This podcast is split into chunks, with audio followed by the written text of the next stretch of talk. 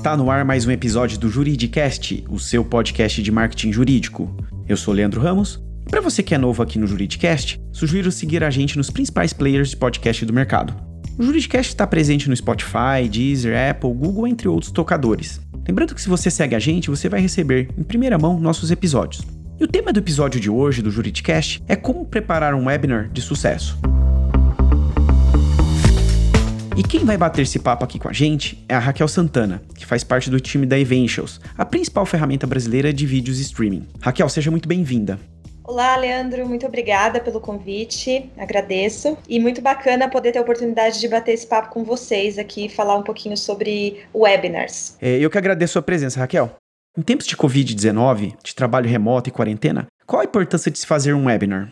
Bom, o webinar, né, ele é um meio de comunicação que tem como objetivo principal disseminar conhecimento, né? Eu acredito que em tempos do Covid, né, é uma ótima forma de você se manter ativo, né, com o seu contato, com o seu prospect, com os seus clientes, até porque de certa forma, né, nesse período as pessoas têm consumido mais conteúdos, né, online, e acredito que tem que ser conteúdos relevantes, construtivos, condizentes também, né, não só com o momento, mas também com o seu know-how, né, o que você realmente domina ali como assunto. E obviamente que como a gente está longe, né, desse convívio social, eu acredito que essa seja a melhor forma de você continuar contato com a sua rede, né? E, de certa forma, se manter vivo, né? Através dessas ferramentas que estão disponíveis no mercado. Ferramentas de videoconferências, de transmissões online, webinars, de lives, enfim, nas redes sociais, dentre outros meios aí que a gente tem de comunicação. Legal, Raquel. E para quem ainda não conhece, explica para o nosso ouvinte o que consiste um webinar.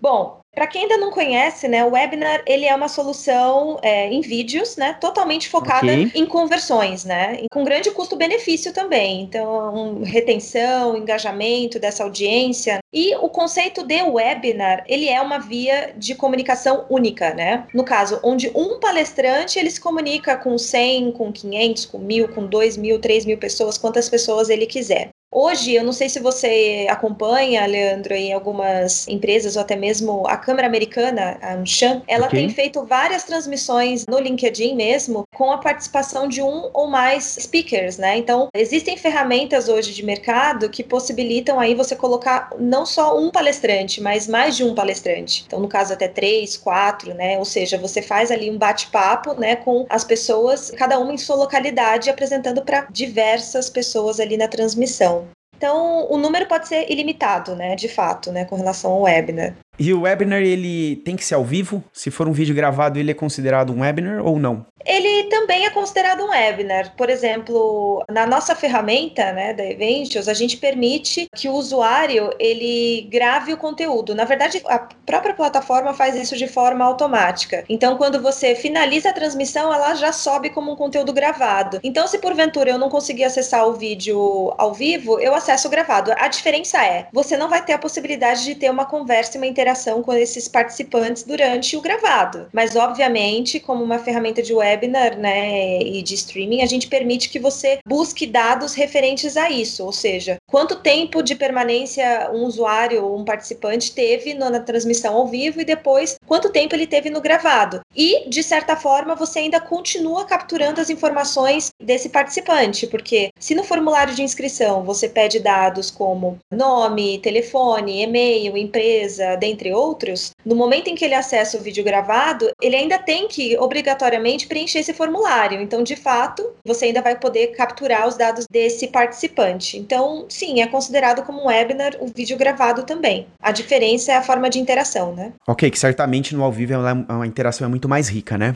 Com certeza, certamente. Raquel, o que um advogado ou gestor de marketing de um escritório deve considerar antes de fazer um webinar?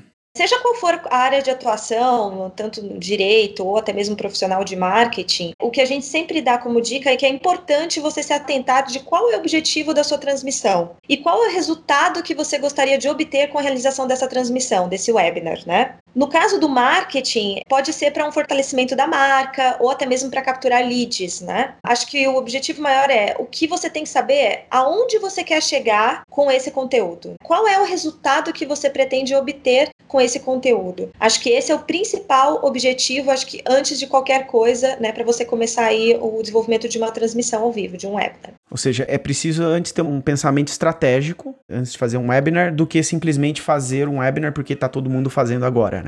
Exatamente. Então, outra coisa que é bem importante, Leandro, é se esse conteúdo, né, ou seja, que você está divulgando como webinar, né, se ele é do seu know-how, ou seja, você realmente detém conhecimento sobre esse tema, porque é importante destacar que você não pode simplesmente jogar qualquer conteúdo ali que você não tenha domínio, né? Porque de fato tem que ser algo que passe relevância, né? Que você seja um disseminador de conteúdo de algo que você realmente detém conhecimento, que você conhece o tema e tudo mais. Acho que esse é um ponto muito importante. Com certeza. E Raquel, pensando em planejamento, eh, existe algum dia e horário ideais para se fazer um webinar? Sim, nós na Eventos, até, enfim, por todos os clientes que utilizam a nossa plataforma, né, como plataforma de transmissão, o que a gente nota, né, é que os melhores dias é, sempre são durante a semana, né, obviamente, okay. segunda a sexta-feira, mas nós recomendamos que os webinars sejam realizados de terça, quarta e quinta-feira. Porque segunda-feira é um dia que normalmente o profissional, seja de marketing ou de qualquer outra área, ele chega no trabalho, ele vai olhar os e-mails, ele vai se atentar ali das atividades que ele tem para fazer no decorrer da semana. Sexta-feira é um dia que, de certa forma, é o fechamento da semana, né? E de certa forma ele está ocupado com outras atividades ou até mesmo preocupado com o fim de semana. Então a gente recomenda que seja de terça, quarta e quinta. Com relação aos horários, né? Aí depende muito do público-alvo, né? De que você quer atingir. Eu vou te dar um exemplo aqui de alguns clientes que utilizam a nossa plataforma. Por exemplo, a Mary Kay, ela faz transmissões às 10 horas da manhã, de terça, quarta e quinta-feira. O público que ela quer atingir são as consultoras da Mary Kay, né? As revendedoras, as diretoras nacionais, regionais, dentre outras. Por exemplo, o Senac, Senac São Paulo, que é o nosso cliente. Eles utilizam a plataforma para disseminar conteúdos condizentes com os cursos que eles oferecem na instituição. Então, eles fazem webinars sobre rádio e TV, por exemplo, e eles convidam locutores de rádio para falar sobre esse tema. Então, o público que eles querem atingir são alunos do Senac ou até mesmo de outras instituições. Então, os conteúdos eles disponibilizam no período noturno. Então, normalmente as transmissões elas são feitas das 7 às 8 da noite ou das 8 às 9 da noite. No caso da HSM, eles utilizam a plataforma e eles transmitem conteúdo às 3 da tarde, de terça a quinta-feira, durante a semana. Então, Raquel, se cada caso é um caso, a sugestão aqui para o nosso ouvinte certamente é fazer um horário e testar, avaliar o desempenho e observando e que funciona melhor para cada um do nosso ouvinte, né? Exatamente, exatamente. É sempre bom você fazer esses testes para avaliar como é que está a audiência ali dos seus webinars, né? De fato, nós da nós fazemos também alguns webinars, né? Até mesmo convidando clientes para falar sobre os cases e a gente também faz esses testes, né? Então, nós já fizemos transmissões às três da tarde, que algumas pessoas se queixam, falam, ah, é um horário que eu tô com muitas reuniões agendadas, não seria melhor fazer às cinco? Mas aí você faz às cinco horas. Ah, mas é um horário que eu tô terminando, encerrando o meu expediente. Será que não é melhor fazer mais cedo? Então, é, dificilmente você vai agradar a todos. De fato, é procurar entender se você tem uma maior audiência naquele período. Se às três da tarde é o melhor horário, às cinco da tarde é o melhor horário para o seu público. Então, acho que os testes são ótimos, né? para avaliar como é que tá essa questão da sua audiência. E em termos de duração, tem alguma regra?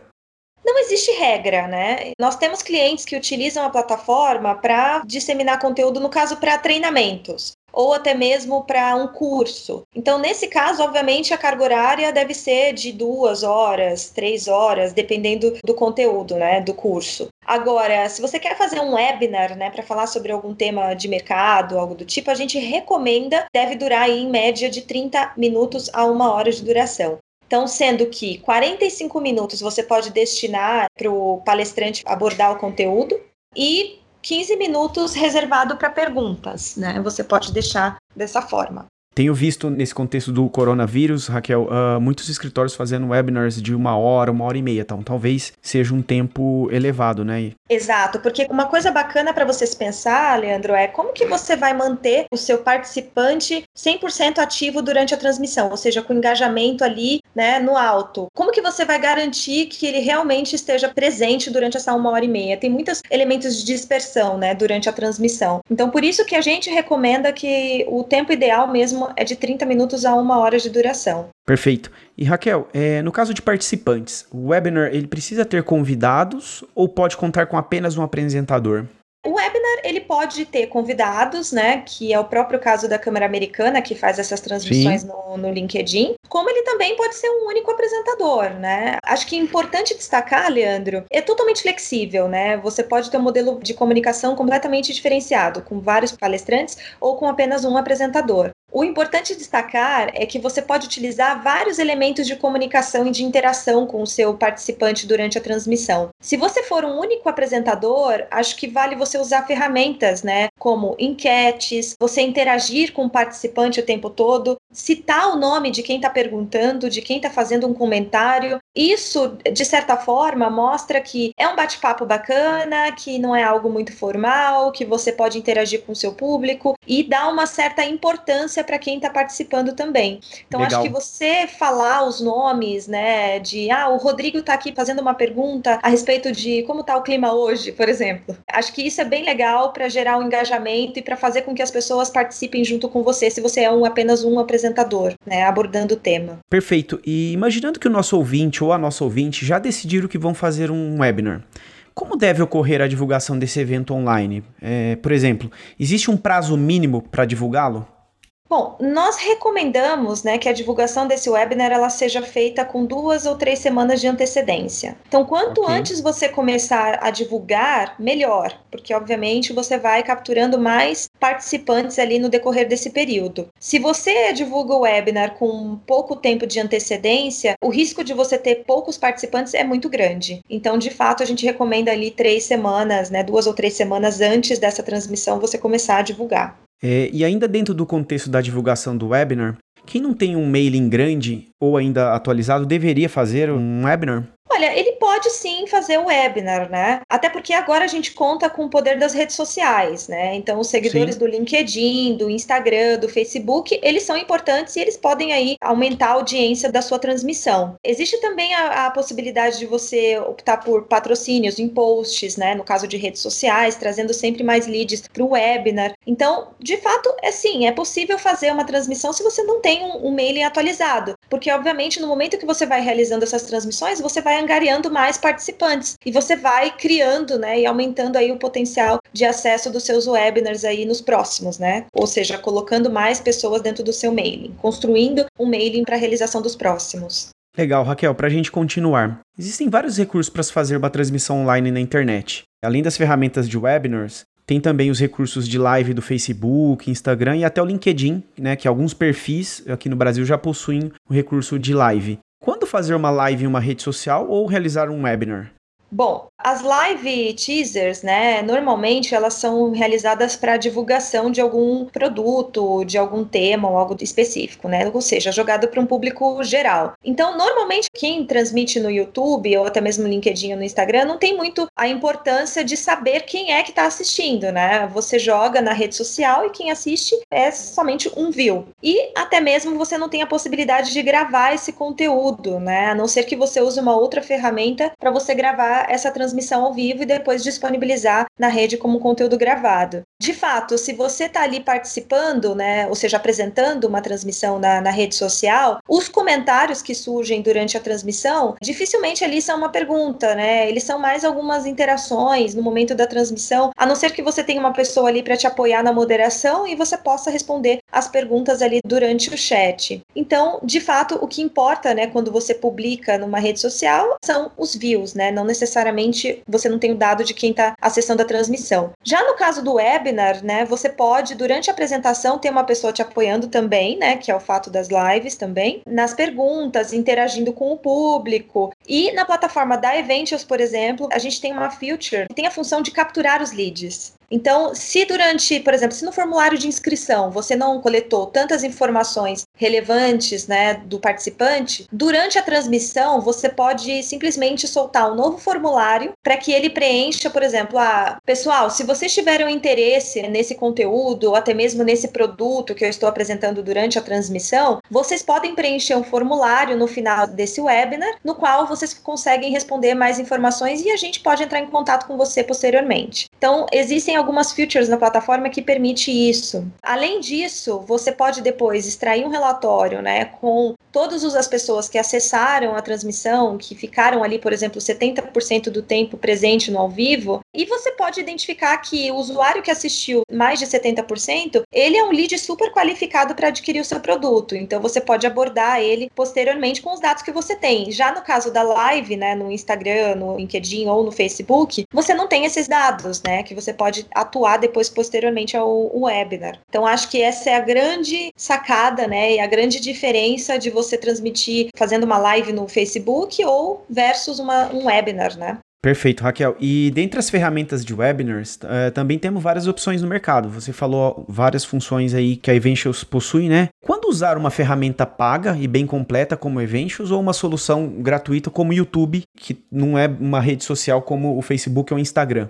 Bom, tudo depende do objetivo, né, também e do budget que o cliente tem destinado para esse projeto, né? Se o cliente ele quer uma coisa mais assertiva, onde ele realmente tem acesso às informações do participante, ele pode sim usar Eventials, porque diferente do YouTube, que você é só um view, na Eventials você é um lead, você é um dado. Agora, se o objetivo é divulgar um material sem a necessidade de capturar esses leads, obviamente que o YouTube é uma boa ferramenta. Então, se você quer jogar em mar aberto, né? Tudo que você faz ou o conteúdo que você disponibiliza ou o produto que você tem, obviamente que o YouTube é uma boa ferramenta. Agora, se você realmente quer atuar nessa base, né, comercialmente falando, aí vale a pena você investir numa plataforma como a da Eventials, por exemplo. E agora, Raquel, explica para o nosso ouvinte, antes de entrar no ar com um webinar, quais são os cuidados que o apresentador deve ter?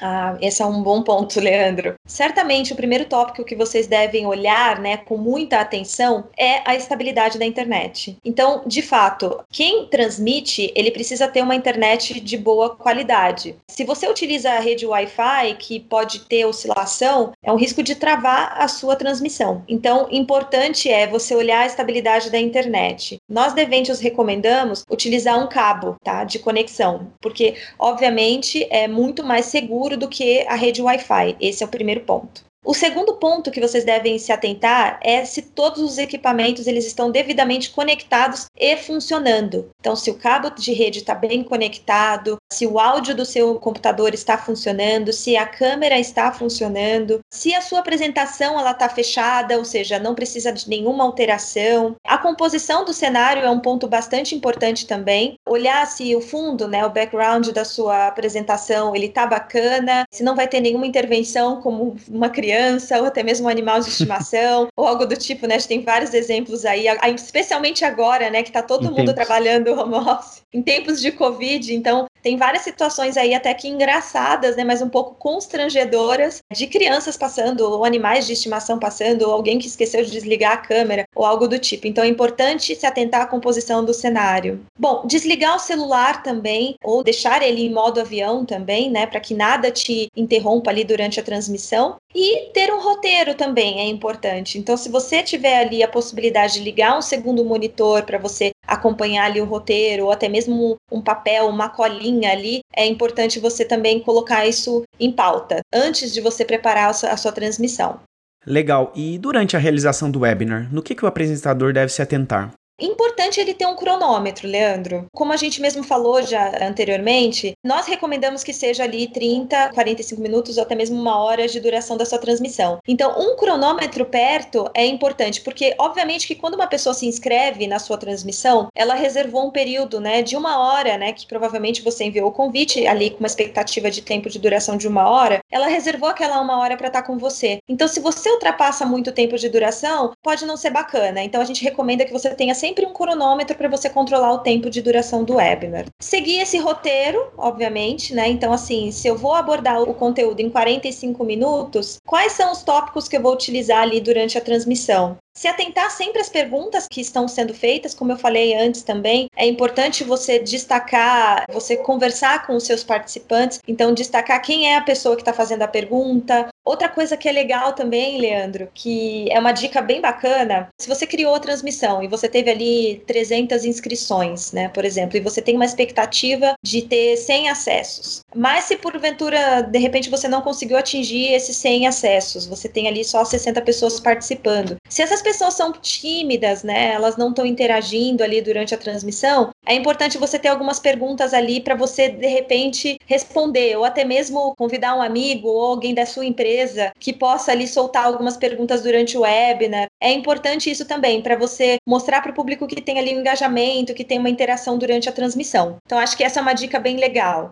Bom, estimular esse engajamento acho que é o principal tópico, assim. Acho que se você pudesse usar algumas ferramentas de pesquisa, usar ferramentas de enquete durante o webinar, gerar essa interação com o público é bem bacana. Tornar essa transmissão mais soft possível. Acho que isso é bacana. Muito bem, Raquel. E acabou a transmissão e o apresentador agradeceu a presença dos participantes. O webinar acaba ali ou existe algo a ser feito após o evento? Existem, existem várias coisas que podem ser feitas após o evento. Uma coisa que é legal também, vamos supor que você tenha muitos participantes durante o webinar, né? E você okay. reservou aquela uma hora para comunicar com aquelas pessoas. Se porventura você teve um volume muito grande de perguntas e você não conseguiu responder todas durante o ao vivo, é, você pode elencar as perguntas que não foram respondidas e depois mandar para esse público que assistiu a transmissão as perguntas que não foram respondidas e até mesmo as que foram respondidas, para aqueles que não assistiram à transmissão. Então, enviar uma pesquisa de satisfação ao final da sua transmissão é bacana, ou até mesmo depois da transmissão. Olhar os relatórios de acesso, enviar um e-mail de agradecimento a esses participantes e também para quem não assistiu, o que ele perdeu ali durante a live. Então tem N formas de você atuar depois da transmissão, né? Mandando esses conteúdos, alimentando eles com próximos conteúdos, fazendo uma pesquisa de qual que é o tema que ele gostaria de ouvir na próximo webinar. Então tem vários elementos de interação que você pode utilizar depois do webinar.